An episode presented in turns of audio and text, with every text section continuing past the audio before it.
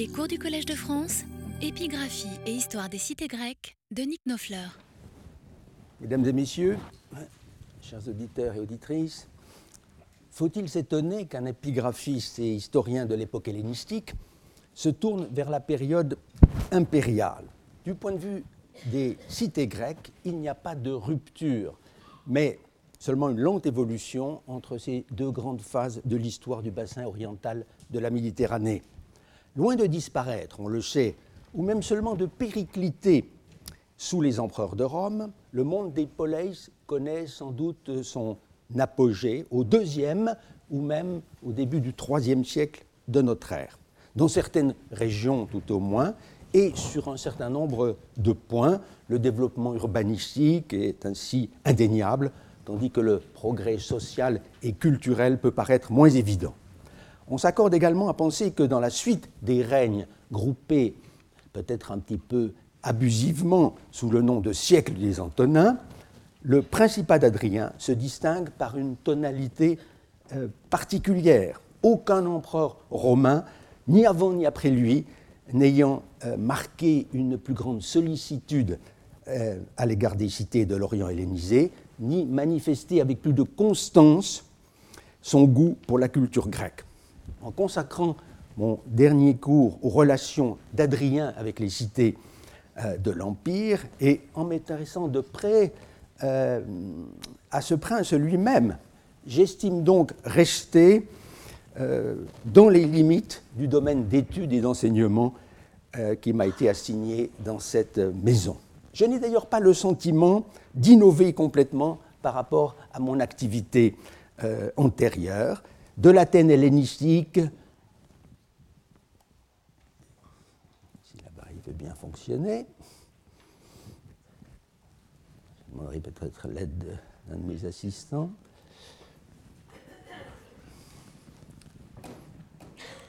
Pourtant, ceci. Excusez-moi.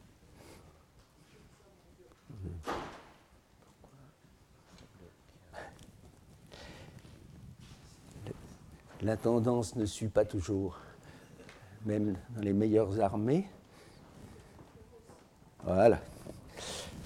Donc, je disais de, l'Athènes hellénistique à l'Athènes d'Adrien, l'écart est certes sensible, mais peut-être pas infranchissable pour qui essaye de tirer le meilleur parti des travaux fournis en abondance par d'excellents connaisseurs de cette période. La création du Panhellénion, entreprise politico-culturelle parmi les plus significatives d'Adrien dans sa volonté d'insuffler un souffle nouveau à l'hellénisme, et comme un appel à étendre le regard jusqu'aux extrémités géographiques de cette association panhellénique dont Athènes devait constituer le centre. Au surplus, les plus fidèles d'entre vous euh, se souviennent que si trois années durant, euh, nous avons parcouru ensemble la Béotie, c'était en compagnie de Pausanias, l'un des témoins parmi les mieux informés qui soient sur l'époque d'Adrien. Il est vrai que le périégète, qui confesse n'avoir vu du célèbre Antinoüs que des portraits, n'eut sans doute pas la chance non plus d'apercevoir l'empereur lui-même en quelques villes de cette Asie mineure dont il était natif.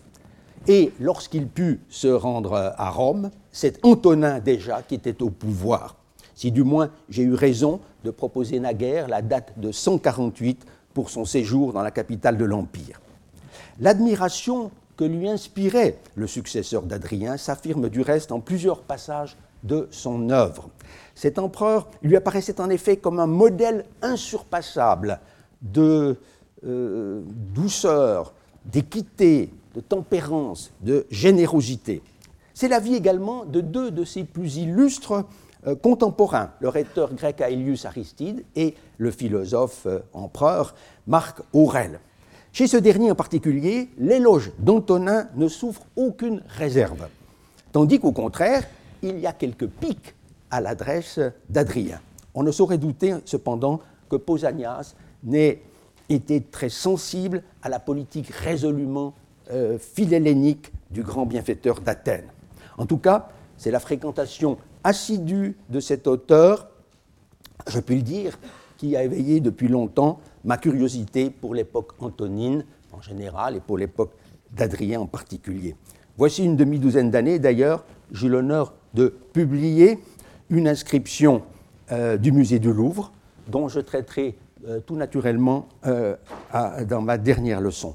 Car cette lettre adressée par le vieil Adrien aux habitants de la petite cité de Narika en Locride orientale est, jusqu'à nouvel avis, l'ultime témoignage que l'on ait de son activité politique.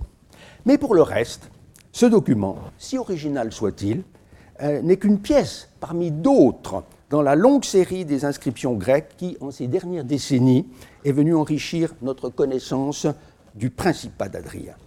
Pour mesurer cet euh, accroissement, un bon point de référence nous est fourni par le recueil très méritoire, quoique assez médiocrement imprimé et d'accès euh, relativement difficile, que l'historien espagnol Fernando Martín euh, a publié en 1982 sous le titre La Documentación griega de la Cancelleria del Imperador Adriano, qui contient aussi une étude intéressante sur la manière dont fonctionnaient les bureaux impériaux sous Adrien.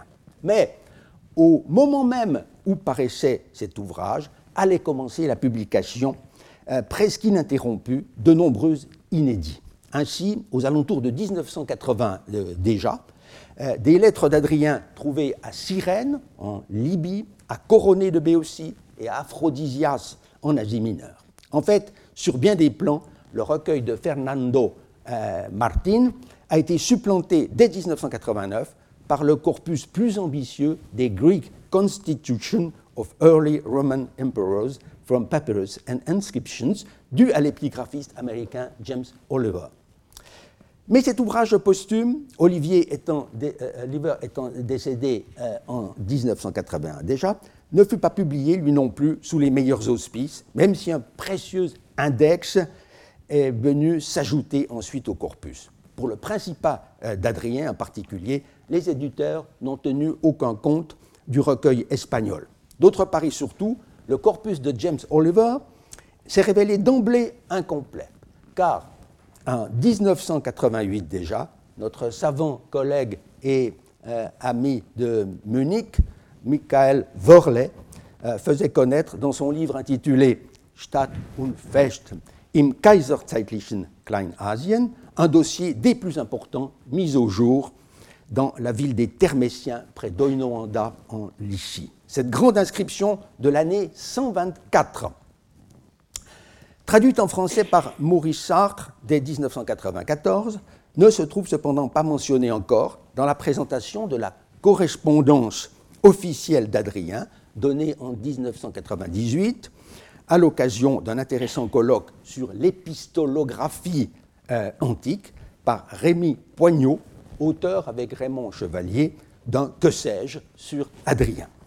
En ce début du XXIe siècle, les trouvailles épigraphiques se sont multipliés avec une espèce de sommet atteint euh, en 2006 par la publication d'un document d'un intérêt euh, majeur, sur le plan culturel notamment, l'inscription d'Alexandrie de Troade, Alexandria 3, c'est le volume vert euh, à gauche, édité par nos collègues Georg Petzel et Elmar Schwertheim.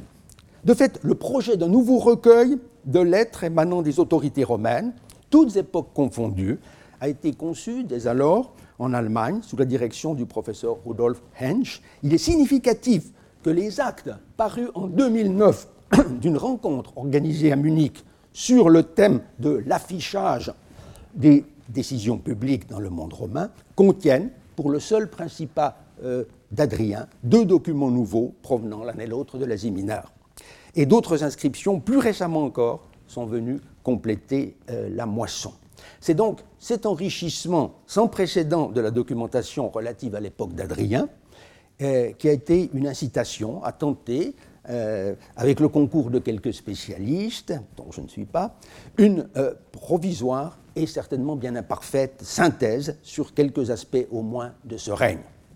Mais je ne voudrais pas pour autant faire de cette série de leçons une simple mise à jour épigraphique, à tort ou à raison. Il m'a paru plus intéressant, plus amusant aussi, de mettre cet apport documentaire en confrontation avec l'image d'Adrien qu'offre le célèbre récit pseudo-autobiographique publié en 1951 par Marguerite Yourcenar. Il est difficile, en effet, et pour nous autres francophones en particulier, mais pas exclusivement, de faire comme si Mémoire d'Adrien n'existait pas. Certes, ce livre est aujourd'hui à l'orée du troisième âge, puisque voici 63 ans très exactement qu'il a paru chez Plomb euh, d'abord, puis aux éditions Gallimard, sous l'élégante couverture euh, de la NRF. Sans doute n'a-t-il plus aujourd'hui euh, autant de lecteurs que naguère, quand surtout en 1980, son auteur reçut la consécration suprême en devenant la première femme à accéder à l'Académie française.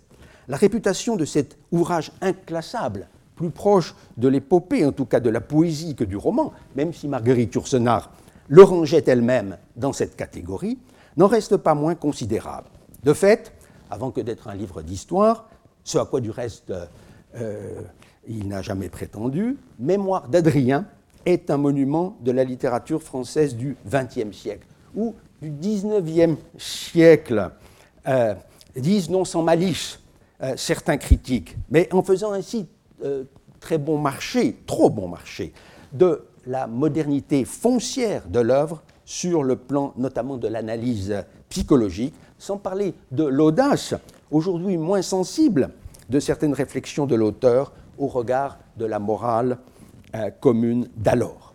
Mémoire d'Adrien fut au début accueillie avec une certaine froideur euh, par les historiens professionnels, que heurtait la prétention de l'auteur à entrer dans l'intimité d'un personnage antique et de le faire s'exprimer à la première personne. L'empereur Adrien vous parle. C'est par ce titre un peu sarcastique qu'un savant français, très érudit, mais pas toujours bien inspiré dans ses jugements, euh, introduisait une recension vétilleuse en même temps que passablement dédaigneuse du livre dans la revue archéologique de 1954, s'adressant à des lecteurs a priori peu disposés à s'en laisser compter par une romancière, fût-elle la plus cultivée du monde. Cette femme n'aurait-elle pas été mieux inspirée euh, du reste euh, de choisir un personnage féminin, par exemple l'attachante Plotine, veuve de Trajan, ou Sabine, l'épouse euh, un peu aigrie, peut-être, euh, d'Adrien, pour nous livrer ses états d'âme. Mais Marguerite Yourcenar avait réfuté d'avance cette faible objection.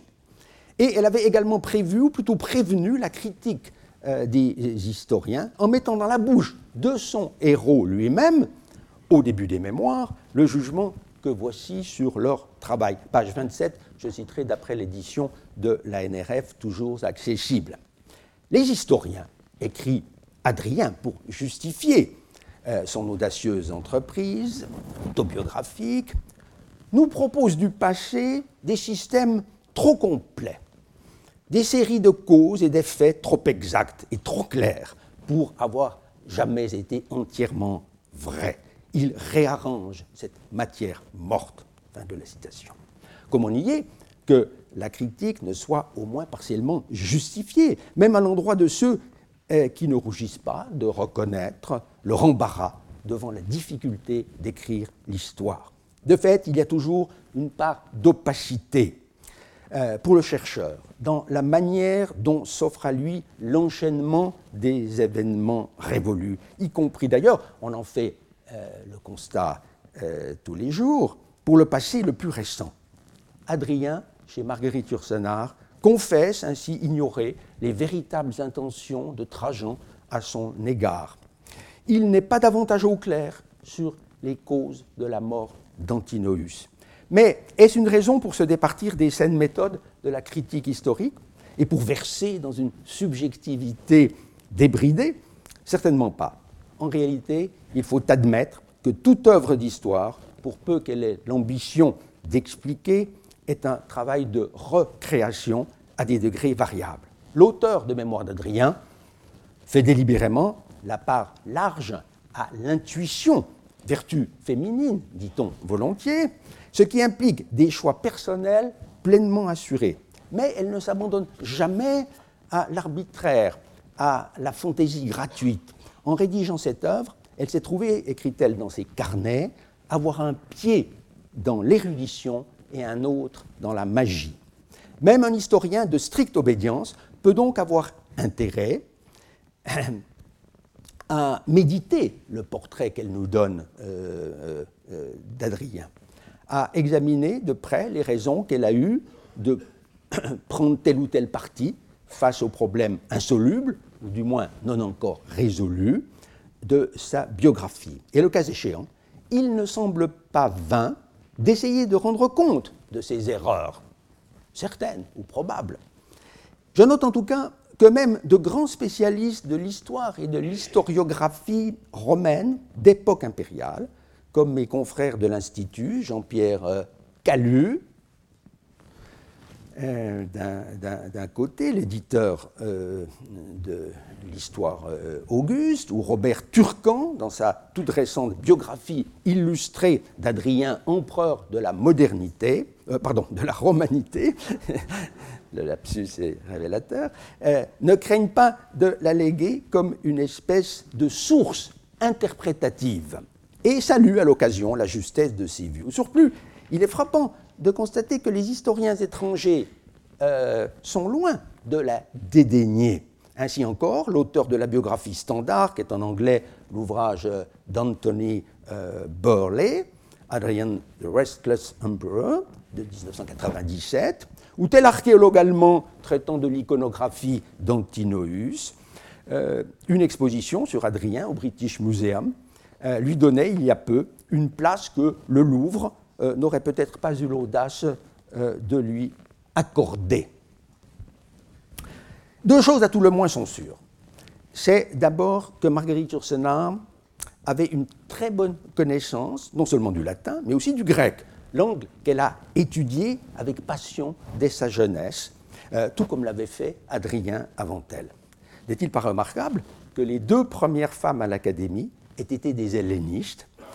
Notre auteur, ne l'étant certes pas à titre professionnel, euh, comme Jacqueline de Romilly, mais publiant néanmoins, on le sait, plusieurs traductions de poètes grecs euh, antiques euh, aussi bien que modernes. Elle avait donc un accès direct aux sources anciennes. D'autre part, elle a énormément travaillé pour réunir la documentation depuis les années 20, où elle traça la première esquisse de l'œuvre, qu'elle abandonna ensuite pendant deux décennies, avant de retrouver ce manuscrit de jeunesse au fond d'une malle qui lui avait été expédiée de Suisse vers son domicile américain en 1949. On peut d'ailleurs se demander euh, pourquoi, à partir de cette date et pendant deux années pleines, cette femme a consacré tant d'efforts jusqu'à l'épuisement, dit-elle, pour faire revivre un personnage en apparence si éloigné d'elle et de nous, euh, figure dans notre temps, placée dans un tout autre contexte politique, religieux, social et culturel. C'est sans doute d'abord à travers le récit euh, des grands euh, classiques français et anglais de l'historiographie de Rome, Gibbon et Renan, qu'elle avait découvert cette personnalité complexe. On sait qu'elle appréciait l'histoire des origines du christianisme, dont l'avant-dernier volume, précédant l'ultime tome 7, euh, intitulé Marc Aurèle et la fin euh, du monde antique, fait précisément une place importante, encore que passablement critique, à l'empereur Adrien. Il est vrai que Marguerite Yourcenar euh, considérait l'œuvre d'Ernest Renan comme un peu vieillie, mais elle n'en fut pas moins durablement impressionnée par les réflexions originales que ce grand esprit portait sur l'époque des Antonins, cet âge d'or à jamais perdu, en même temps que période déjà sournoisement menacée euh, par la pression des peuples situés à l'extérieur euh, de l'Empire et à l'intérieur même par le progrès de religions nouvelles, dont précisément le christianisme en plein essor, qui allait transformer en profondeur la société antique. Notre auteur aimait d'ailleurs à citer un mot de Flaubert, caractérisant dans sa correspondance ce moment unique, je cite, où les dieux n'étant plus et le Christ n'étant pas encore, l'homme seul a été. C'est-à-dire une époque où les élites auraient déjà été libérées de des croyances et superstitions du paganisme, tout en étant encore à l'abri, mais plus pour très longtemps, euh, des pesanteurs dogmatiques euh, et des interdits moraux de la nouvelle religion. Affirmation du reste euh, fort contestable, et l'auteur des mémoires en avait conscience, car même les esprits les plus libéraux demeuraient alors très attachés, par conviction ou par devoir, aux formes rituelles de la religion gréco-romaine, et ouverts aussi à toutes sortes de cultes et de pratiques insolites.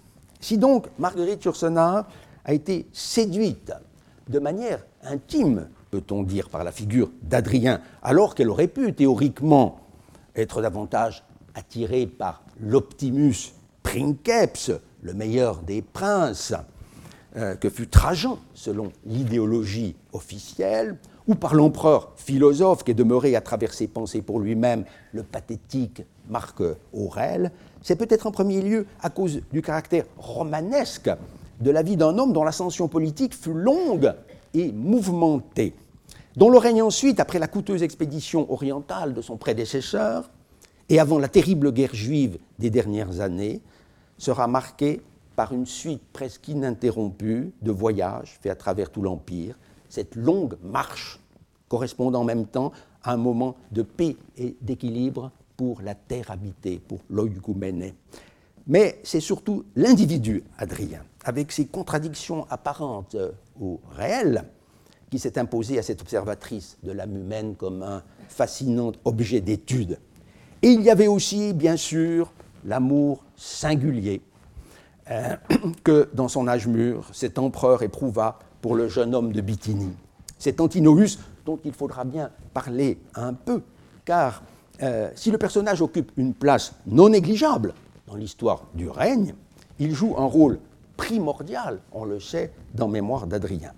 Le fait que l'empereur n'ait pas été apprécié de tous, loin de là, qu'il ait été considéré avec un certain dédain euh, au début, en raison de son appartenance à un municipe hispanique, ou à cause de son goût jugé bien excessif pour la littérature et la philosophie grecque. Le fait aussi que cet esprit indépendant n'ait guère cherché à, provoquer les acclamations de la plèbe romaine, ni les applaudissements de la cour impériale.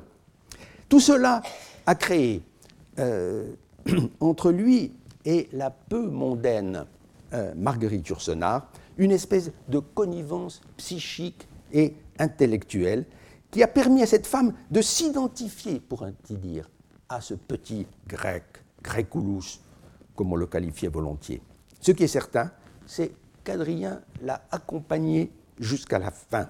Il est entré euh, dans sa vie quotidienne, comme l'atteste ce document manuscrit, où l'on voit qu'elle célébrait l'anniversaire de sa mort, sans oublier celle d'Antinoüs, au même titre qu'un événement de caractère familial. Mais une seconde raison, de nature plus littéraire, doit l'avoir encouragé dans son choix en faveur d'Adrien. C'est que ce prince, justement, était connu pour avoir laissé des mémoires, des hypomnémata, ce qui n'était le cas ni de Trajan, ni d'Antonin, ni même de Marc Aurèle. Ces mémoires, l'empereur les avait dictées, semble-t-il, à l'un de ses proches serviteurs, un guide, érudit sérieux, considérable, relativement connu du reste, Phlégon de Tralles un grec d'Asie mineure. C'est même sous le nom de Phlégon que l'ouvrage avait dû circuler plus ou moins largement. Il est établi en tout cas que cette autobiographie, déguisée en simple biographie pour donner plus de liberté à son véritable auteur, avait été connue des historiens qui, plus tard, euh, firent le récit de son règne. Mais l'ouvrage, en dépit de ce relatif succès, euh, ne nous a pas été conservé, en dehors d'un petit nombre de citations. Marguerite Yourcenar, il faut bien le voir, n'a nullement prétendu retrouver un soi-disant manuscrit perdu, un papyrus jusque-là enfoui de la biographie attribuée à Phlégon de Tralles. Elle n'a pas même visé à refaire ces hypomnémata écrits à la troisième personne, car une œuvre telle que celle-là ne l'intéressait pas véritablement, ayant un caractère trop officiel à ses yeux, étant en somme l'exposé des principaux événements du règne, comme l'étaient les fameuses res gestae euh, de l'empereur Auguste, texte épigraphique et bilingue, euh, dont on a maintenant une belle édition dans la collection des universités de France euh, du à John Scheid. Marguerite Yourcenar met du reste dans la bouche d'Adrien la déclaration suivante en page 26. À coup sûr, j'ai composé l'an dernier un compte rendu officiel de mes actes, en tête duquel mon secrétaire Flégon a mis son nom. J'y ai menti le moins possible. L'intérêt public et la décence m'ont forcé néanmoins à réarranger certains faits. Fin de la citation. On retrouve donc ici ce verbe réarranger euh, pour désigner le travail des historiens, euh, euh, quels qu'ils soient. Mais une fois parvenu au terme extrême de sa vie, dans les premiers mois de l'année 138, l'empereur, toujours selon l'auteur des Mémoires d'Adrien, décide de faire autre chose, d'écrire librement sur ce qu'a été réellement son existence, ses projets, ses désirs, sa vie intérieure, en somme, et cela à l'adresse d'une seule personne, pas pour le public euh, en général. Cette décision même n'était pas arbitraire. On a conservé en effet dans un papyrus du Fayoum, euh, en Égypte, euh, une lettre étonnante, censée avoir été adressée en grec par Adrien, dans les tout derniers temps de sa vie, à son successeur désigné, le futur Antonin. Donc, certes, il se pourrait que cette lettre ne soit en réalité qu'un exercice d'école, car l'on serait en droit d'être un peu surpris que deux Romains, si lettrés fussent-ils, aient correspondu en grec plutôt qu'en latin. Mais il a été suggéré naguère par un érudit hollandais, Jan Bolansey, que cette lettre sur papyrus, connue déjà de Marguerite Yourcenar, et utilisée par elle lorsqu'elle évoque la longue agonie euh, de son personnage, pourrait n'être qu'un fragment et le seul à subsister fortuitement de la véritable autobiographie d'Adrien, celle que l'empereur moribond aurait rédigée donc in extremis sous la forme d'une longue lettre intime ou assez intime à Antonin. On aurait donc affaire au prototype antique, mais évidemment très partiel, des mémoires d'Adrien, qui reste cependant pour l'essentiel euh, l'œuvre d'un écrivain du XXe siècle. Il faut souligner l'astuce littéraire que représente dans euh, le livre de Yourcenar, et cela dès la première version, comme il ressort euh, des carnets de notes, l'introduction d'un élément à coup sûr original. L'empereur ne s'adressera pas, comme dans le modèle papyrologique, à son successeur direct, ce sénateur romain, déjà un peu âgé, euh, un peu compassé, qu'était euh, Antonin, qui aurait pu s'offusquer de tant de confidences de la part de son illustre devancier. Non, Adrien se confiera à un tout jeune homme, son petit-fils par alliance, le futur Marc Aurèle, dès alors adopté au sens juridique euh, du terme, par Antonin sur le point de recueillir lui-même la succession d'Adrien. Au moment donc où ce dernier sait que sa fin est proche, Marcus Aurelius Verus n'a encore que 17 ans, mais il est déjà d'une grande maturité d'esprit, ayant vécu jusque-là in gremio ou in Adriani gremio, dans le sein d'Adrien, comme dit l'une de nos sources principales, l'histoire euh, Auguste 4.1. Selon Marguerite Yourcenar, l'empereur euh, ne peut certes espérer que le jeune Marc, si avancé soit-il, Verissimus, de lui Adrien en jouant sur son cognomène Verus, comprendra d'emblée tout ce qu'il va devoir lui révéler. Il ne le souhaite même pas. Je tiens pourtant à t'instruire, à te choquer aussi, écrit l'empereur, après avoir fait allusion au compte rendu officiel qu'il a laissé de ses actes. Je t'offre ici comme correctif un récit dépourvu d'idées préconçues, de principes abstraits, tiré de l'expérience d'un seul homme qui est moi-même. Il y a là indéniablement un accent rousseauiste dans cette déclaration liminaire. On se croit un peu au seuil des confessions de notre Jean-Jacques. Voilà donc pourquoi le récit des Mémoires d'Adrien commence, et certains d'entre vous euh, euh, s'en souviennent très certainement, à la manière d'une lettre. Mon cher Marc, je suis descendu ce matin chez mon médecin Hermogène, qui vient de rentrer à la villa après un assez long séjour en Asie. Que de choses dans cette première phrase, qui pose d'emblée le problème de savoir quelle est euh, la part de vérité historique, ou du moins d'érudition, et la part d'imagination romanesque dans un livre de ce genre. Œuvre de fiction, certes, mais s'appuyant sur une connaissance précise, la plus précise possible, des sources littéraires et documentaires, comme l'assurerait, si besoin était, l'ample note rédigée par l'auteur plusieurs années après la publication du livre.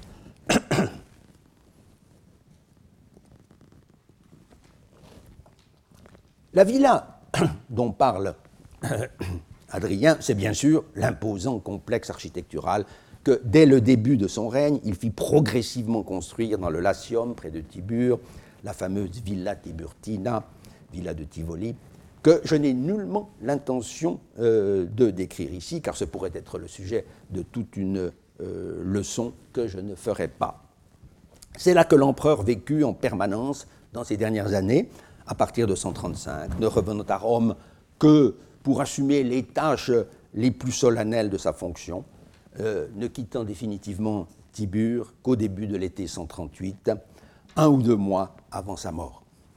La menace de plus en plus pesante de la maladie est ainsi présente dès le début du récit. Adrien dit être allé voir le jour même son médecin Hermogène. Qui est ce personnage? Marguerite Yourcenar ne le précise pas dans ses notes, parce que précisément, elle n'a pas eu à l'inventer. L'historien grec Dion Cassius le mentionne nommément à propos justement de la fin d'Adrien. Quand l'empereur tentait de mettre fin à ses jours, tandis que euh, son biographe, dans l'histoire euh, Auguste, on reviendra dans un instant euh, sur ces deux sources majeures, le laisse dans l'anonymat en parlant du médecin qui se suicida pour ne pas avoir à administrer à son illustre patient un poison mortel. Ce n'était sans doute pas un praticien de réputation universelle, comme devait l'être plus tard le fameux Galien de Pergame, qui vint s'installer à Rome pour soigner Marc Aurèle, puis Commode, et enfin les premiers empereurs de la dynastie des Sévères. Hermogène n'en fut pas moins, selon toute apparence, le médecin attitré d'Adrien dans la seconde moitié, en tout cas, de son principat. En 1987, date du décès de Marguerite Yourcenar,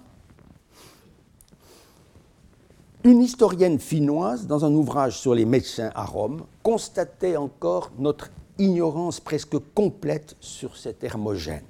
Pourtant, l'année précédente, une épitaphe grecque ayant abouti à Milan, mais provenant sans doute de Rome même, avait été publié euh, par une archéologue italienne, vous l'avez dans votre dossier, euh, qui montra que le défunt, euh, à savoir Marchios Hermogenes Archiatros Sebastou, médecin-chef de l'empereur, avait toute chance de ne faire qu'un avec le médecin d'Adrien, connu par le seul Dion Cassius.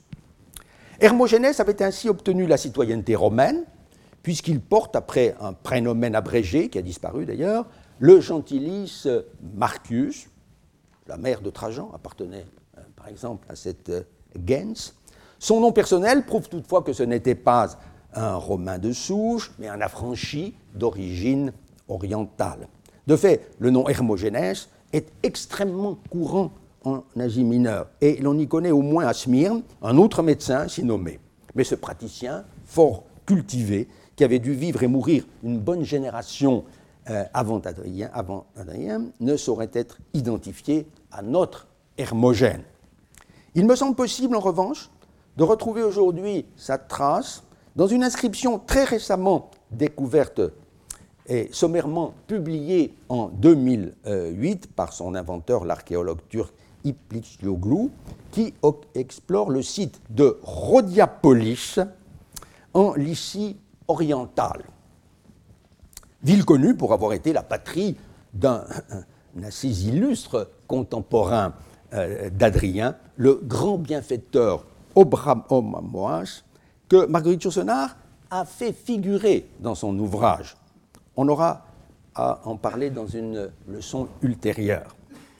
Ce document honore en effet un certain Hermogénès, fils d'Hermogénès, petit-fils de Lusandros, qui est qualifié non seulement de archiatros, précisément, mais aussi de philosophos. Le personnage pouvait en outre se flatter d'être apparenté aux membres d'une famille sénatoriale, Suncleticon Sungenes, le mot Suncletos étant, comme on sait, le terme propre pour désigner euh, le Sénat romain. Il appartenait ainsi à un milieu non seulement romanisé, mais intégré à l'aristocratie, euh, cet ordre euh, sénatorial qui était le vivier des magistrats de tradition républicaine, des hauts commandants militaires et des gouverneurs de la plupart des provinces. Hermogénèse de Rhodiapolis a donc bien des chances de ne faire qu'un avec l'archiatros de l'épitaphe de Rome. L'absence dans la nouvelle inscription du nomen Marcus n'est nullement un obstacle à l'identification, car bien souvent dans leur patrie, les célébrités locales ou régionales n'éprouvaient pas le besoin d'exhiber leur citoyenneté romaine. Mais, dira-t-on peut-être, cette cité de Rhodiapolis n'était-elle pas trop excentrique pour avoir compté euh, au nombre de ses fils le médecin euh, de l'empereur? N'est-ce pas plutôt à Pergame, à Smyrne, à Éphèse, que devaient se recruter les grands praticiens du temps? En réalité, un autre document, connu lui depuis euh, longtemps, permet de mieux évaluer euh, la notoriété de certains rhodiapolitains, en dehors même du fameux Evergète Opramoas. Il s'agit d'une inscription parfaitement conservée qui, vers 100 après Jésus-Christ, honore un certain Héracleitos, qui lui aussi fut médecin, Iatros, et qui en outre rédigea des traités de iatriquet et de philosophia. Or, on voit que ce personnage avait des relations étendues, puisqu'il avait envoyé ses travaux non seulement à Rhodes et à Alexandrie, deux pôles, peut-on dire, de la science euh, antique, en même temps que place de commerce en liaison directe avec le pays lycien, mais aussi à Athènes, où son savoir était reconnu, en particulier par les épicouréioi, les disciples d'Épicure, dont on verra qu'il occupait une place en vue parmi les écoles philosophiques d'alors. Ses talents littéraires, car c'est en vers, comme bien des savants d'alors, qu'il rédigea ses traités, lui avaient valu d'être considéré comme un Homère des écrits médicaux. On peut dès lors présumer qu'Héracleitos, qui avait fait élever au témoignage de notre inscription et d'une autre encore tout euh, récemment publiée, un temple à Asclépios et à Hygie, de la santé, avait été le maître ou l'émule de son compatriote Hermogénès. Resterait à savoir comment celui-ci entra en contact avec l'empereur et sa Rome, que sa réputation le recommanda à l'attention d'Adrien dans les années 120 déjà, ou est seulement vers 130, en Lycie même, qu'eut lieu la rencontre lorsque l'empereur fit étape le long de cette côte. Le fait qu'Hermogène ait une compétence philosophique et pas seulement médicale a pu jouer un rôle déterminant aux yeux du prince euh. En tout cas, Hermogène doit être désormais ajouté à ce groupe d'intellectuels grecs d'Asie mineure qui constituait l'entourage euh, de l'empereur. L'historien Phlégon euh, de Tralles, on l'a dit, le rhéteur Polémon de Laodicée, le poète Aelius Paion de Sidée, euh, ville pamphylienne, euh, au demeurant fort proche de Rhodiapolis, ce poète connu seulement par des inscriptions et dont Louis Robert a montré en 1977 qu'il devait être identifié à un membre de l'escorte impériale lors du fatal voyage euh, d'Égypte en l'an 130. Marguerite Yourcenar a eu, peut-on dire, l'intuition euh, de tout cela, puisqu'elle a fait d'Hermogène le médecin et le confident d'Adrien pendant une bonne partie de son règne. L'empereur ne dit-il pas, au tout début de sa lettre, qu'en dépit de ses fausses pudeurs, Hermogène est savant, il est même sage, philosophos. Mais pourquoi donc le moderne auteur des mémoires a-t-il tenu à préciser dès la première phrase qu'Hermogène était revenu euh, ce matin-là, ou disons la veille, euh, d'un long séjour en Asie, où il se serait déjà rendu au moins une fois vers l'an 136 pour en rapporter des remèdes utiles à l'empereur. C'est que Yourcenar a voulu faire de cette auscultation à la fois initiale pour le lecteur et quasi terminale pour le patient, tout autre chose qu'un contrôle de routine. Adrien, au retour du médecin, est obligé de se soumettre, malgré qu'il en ait, à un examen approfondi de son état de santé. Or, c'est le diagnostic d'Hermogène, quoique exprimé avec infiniment de tact, qui détermine l'empereur à commencer sa lettre au jeune Marc. Désormais, à n'en pas douter, il ne dispose plus que d'un bref sursis pour rédiger ce texte. On voit par ce seul exemple combien est délicate la question des sources dans un ouvrage euh, comme celui-ci. On fera apparaître bien d'autres cas où Marguerite Yourcenar a infléchi pour les besoins de la cause, avec beaucoup d'habileté, ce qu'elle pouvait tirer des textes littéraires, comme aussi des inscriptions dès alors publiées. Mais il importe au préalable de rappeler brièvement la nature des euh, sources historiographiques qui, en dépit de l'enrichissement continu de la documentation épigraphique, papyrologique et archéologique, constituent le socle immuable de toute histoire de la vie et du règne d'Adrien. Ce qu'il faut bien voir en premier lieu, c'est que pour cet empereur, euh, pourtant célèbre, on n'a rien de comparable au récit détaillé, très travaillé dans le fond et la forme, que nous offre un Tacite ou même un Suétone pour les empereurs du premier siècle de notre ère, d'Auguste à Domitien. En effet, ces deux écrivains-là n'ont rien laissé sur Adrien, dont ils étaient pourtant les contemporains, ou peu s'en faut. En un sens, c'est un avantage, car l'historien moderne n'a pas à rivaliser de perspicacité et de talent avec le portraitiste hors pair, qui était euh, Tacite, à l'empreinte duquel il n'est pas facile d'échapper. On voudrait bien cependant avoir une biographie aussi solidement documentée que celle qui forme Les vies des douze Césars, œuvre d'un auteur encore proche des événements, même si le brave Suétone, pour qui Adrien, chez Marguerite Yourcenar, n'a qu'une assez faible estime, se montre fâcheusement enclin à profiter de sa fonction d'archiviste pour recueillir tous les ragots plutôt que de produire des témoignages significatifs. Pour Adrien, donc, comme déjà pour ses deux euh, devanciers immédiats, Nerva et Trajan, il faut se contenter du récit très général de l'historien grec Dion Cassius, auquel s'ajoute, il est vrai, dans son cas, la substantielle Vita Adriani du Aspartien, un nom d'emprunt, dans le recueil appelé Histoire Auguste par les modernes. Ce sont ces deux textes que Marguerite Yourcenar a lus et relus sans relâche. Le témoignage de Dion ne manque certes pas de valeur, car cet homme cultivé, qui était natif de Bithynie, qui vécut deux générations seulement euh, après Adrien, avait une bonne connaissance des arcanes du pouvoir impérial, ayant revêtu lui-même euh, de haute magistrature à partir de l'an 200 environ, sous les empereurs de la dynastie sévérienne. Son père, Apronianus, gouverneur de Cilicie vers 150, lui avait alors transmis des souvenirs euh, euh, sur l'époque d'Adrien. Il était familier aussi des grandes cités euh, de l'Asie mineure, Smyrne, Pergame notamment, sans parler des villes de Nicée et de Nicomédie, les métropoles de sa patrie bithynienne. Dion Cassius était donc parfaitement capable de comprendre, malgré l'écart temporel, ce qu'avait été la vie itinérante d'Adrien et de quelle personnalité était composé son entourage.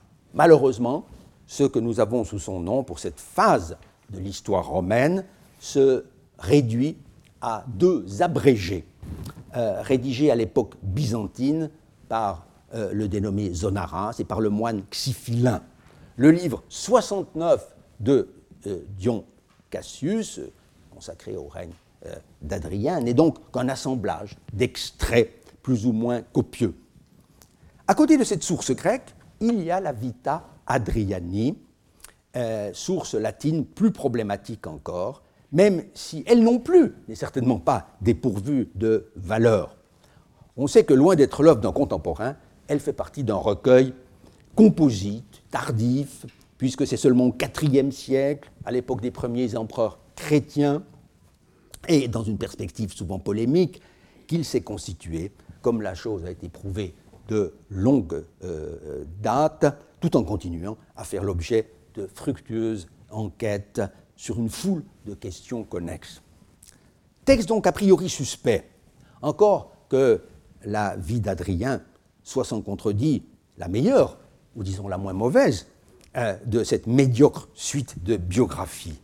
Elle repose pour l'essentiel, sans doute, sur le témoignage de Phlégon de Tralles, mais le récit factuel et positif de ce dernier a été entrelardé d'insertions nombreuses venant d'un auteur euh, beaucoup moins bienveillant, l'historien Marius Maximus, qui vécut aux alentours de 200. Avec son sens très vif de la critique, Marguerite Yourcenar était sans illusion sur la valeur globale de cette histoire auguste. Elle l'a montré de façon admirable peu d'années après la parution euh, de euh, mémoire euh, d'Adrien dans le premier texte d'une série d'essais joliment intitulés Sous bénéfice d'inventaire qu'elle avait rédigé en 1958 et qu'elle publia une première fois en 1962 sous le titre Les visages de l'histoire dans l'histoire auguste. Je vous invite à le lire ou à le relire. L'auteur y fait voir la médiocrité foncière de cet ensemble historiographique, sa superficialité, toujours, et souvent sa bassesse, jusque dans les jugements portés sur Adrien, qui serait mort haï de tous après avoir fait exécuter quantité d'adversaires. À son amour des belles lettres, l'auteur de la Vita Adriani y voit davantage une passion irrépressible et donc condamnable que le propre d'un homme hautement civilisé. Mais Yourcenar a su montrer en même temps que cette constante platitude, comme elle l'écrit, des auteurs de l'histoire auguste, ou pour le dire en d'autres termes, cette absence d'élévation, cette propension à voir les choses hein, qu'à travers les potins et les scandales de la chronique impériale, avec un goût pervers pour la relation détaillée des crimes les plus abominables, est assez caractéristique, somme toute, de la manière dont la plupart des hommes, partout et toujours, regardent l'histoire du monde se faire sous leurs yeux. Et c'est peut-être justement pourquoi écrit-elle encore, l'histoire auguste est d'une lecture bouleversante. Elle nous passionne autant et davantage, parfois, dit-elle, que l'œuvre d'historien plus digne de confiance ou d'admiration, une effroyable odeur d'humanité monte de ce livre. Fin de la citation. On verra euh, cependant tout le parti que l'auteur euh, des mémoires a su tirer de cette source impure, voire boueuse, notamment pour évoquer la première partie de la vie d'Adrien, sur laquelle Dion Cassius est pratiquement euh, muet. En revanche, Yourcenar n'a pu utiliser, et pour cause, puisque l'œuvre n'a été publiée qu'en 2010, euh, l'historiette révélée par un papyrus d'Égypte datant du IVe siècle euh, de notre ère. Mais c'est sans grand dommage, même si elle eût probablement su en tirer parti, euh, qu'elle a ignoré le récit de cette dispute anecdotique entre Adrien et deux obscurs personnages sous le règne de Nerva, d'un assez faible intérêt en fin de compte, comme chacun pourra en juger, car je ne le commenterai pas, à travers le dossier distribué ce matin. Ce n'est d'ailleurs qu'un un, extrait, une moitié environ. Et cela malgré euh, la mention de quelques noms, de quelques euh, toponymes. Cela est à mettre en fait sur le même plan que des opuscules euh, tels que les sentences d'Adrien ou diverses lettres apocryphes. D'une importance tout autre est le document dont va nous parler dans un instant, avec sa compétence de spécialiste des institutions romaines, notre hôte, Madame Mireille Corbier. C'est que cette inscription d'Athènes, découverte dès 1962, outre les précisions euh, très bienvenues qu'elle nous apportait sur le cursus honorum du futur empereur, venait confirmer, avec une autre inscription euh, athénienne publiée cette même année, le témoignage des sources littéraires, et notamment un passage, un extrait de Phlégon de euh, euh, sur euh, un point tout à fait original de la biographie d'Adrien, le fait qu'il ait été désigné comme magistrat éponyme à Athènes, à une date que l'on pouvait fixer dès alors à 111-2 ou à 112-3 sur la base d'une équivalence fournie par Phlégon, justement, avec les deux consuls de l'année 112. Donc on peut hésiter aujourd'hui encore entre ces deux dates euh, de l'année athénienne. Il est vrai que plusieurs érudits ont douté de la présence d'Adrien à Athènes en cette année-là, sous prétexte que le premier séjour officiel euh, de l'empereur, d'Adrien en tant qu'impérator, ne datait, et on le verra, que de l'an 124. Mais il nous paraît très improbable que les Athéniens aient pu honorer du titre d'archonte, un dignitaire romain qui n'aurait eu encore aucun contact personnel avec eux. Au surplus, et cela aussi on le verra euh, euh, dans la leçon prochaine, euh, ce séjour à Athènes vers, 500, euh, vers 112, euh, s'indexe très bien dans ce que nous savons, ou plutôt devinons, de la vie d'Adrien en ces années-là. Jusqu'à preuve du contraire, l'auteur des mémoires, avec d'autres d'ailleurs avant comme euh, après elle, semble donc avoir eu raison de voir dans cette désignation très honorifique l'effet immédiat ou différé d'un séjour bien réel, si bref qu'il ait pu être, car à coup sûr, Adrien n'a pas été archonte durant toute l'année euh, athénienne, quelle qu'elle soit.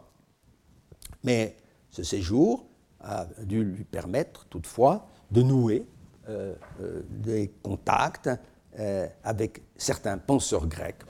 Et ces liens, il pourra les renforcer au cours des séjours à venir. En tout cas, ce Romain Philhellène ne put manquer d'être sensible à la reconnaissance que lui manifestait la cité d'Athènes, en lui adressant ainsi euh, une statue très bien placée euh, au théâtre de Dionysias, même si euh, l'emplacement que l'on a là n'est peut-être pas l'emplacement primitif, on a dû déplacer le socle au moment précisément, cinq ans plus tard, Adrien accédait à l'Empire. J'ai reçu de tous mes honneurs officiels celui que j'ai accepté avec la joie la plus pure, écrit Adrien dans euh, les Mémoires. Je fus nommé archonte d'Athènes. Vous Donc, euh, Marguerite Yourcenar euh, a utilisé évidemment cette inscription. Elle en a fait même un usage, on peut dire, tout à fait systématique. et du reste, elle avait pu voir elle-même, à partir de 1933, euh, la chose euh, au cours de l'un de ses séjours en Grèce. Mais elle a fait plus que cela. Elle a su fournir à son héros, et sans commettre le moindre anachronisme, une occasion magnifique de se souvenir de l'inscription d'Athènes elle-même. Car en 116, quatre ans après la gravure de ce texte, quand dans le désert de Mésopotamie, se trouve en danger devant la ville d'Atra, partie rouge de la, euh, carte, que la situation se dégrade dans tout euh, l'Orient, sans parler du conflit interne qui pourrait bien éclater en cas d'ouverture subite de la succession impériale, Adrien, âgé de 40 ans très exactement, est censé avoir éprouvé le sentiment que sa vie était peut-être sur le point de prendre fin prématurément dans cette conjoncture dramatique, en songeant donc à ce que l'histoire aurait alors pu retenir de lui. Il aimait cette réflexion qui sera notre conclusion d'aujourd'hui. Il ne resterait de moi qu'un nom dans une série de grands fonctionnaires, allusion évidente euh, à la partie euh, latine du document, cette longue suite d'honneurs, et, dit-il, et une inscription grecque en l'honneur de l'archonte d'Athènes, page 93. Et d'ajouter encore ce mot, depuis lors, dit Adrien, j'ai compris que peu d'hommes se réalisent avant de mourir. Je vous remercie. Retrouvez tous les contenus du Collège de France sur www.colège-2-france.fr.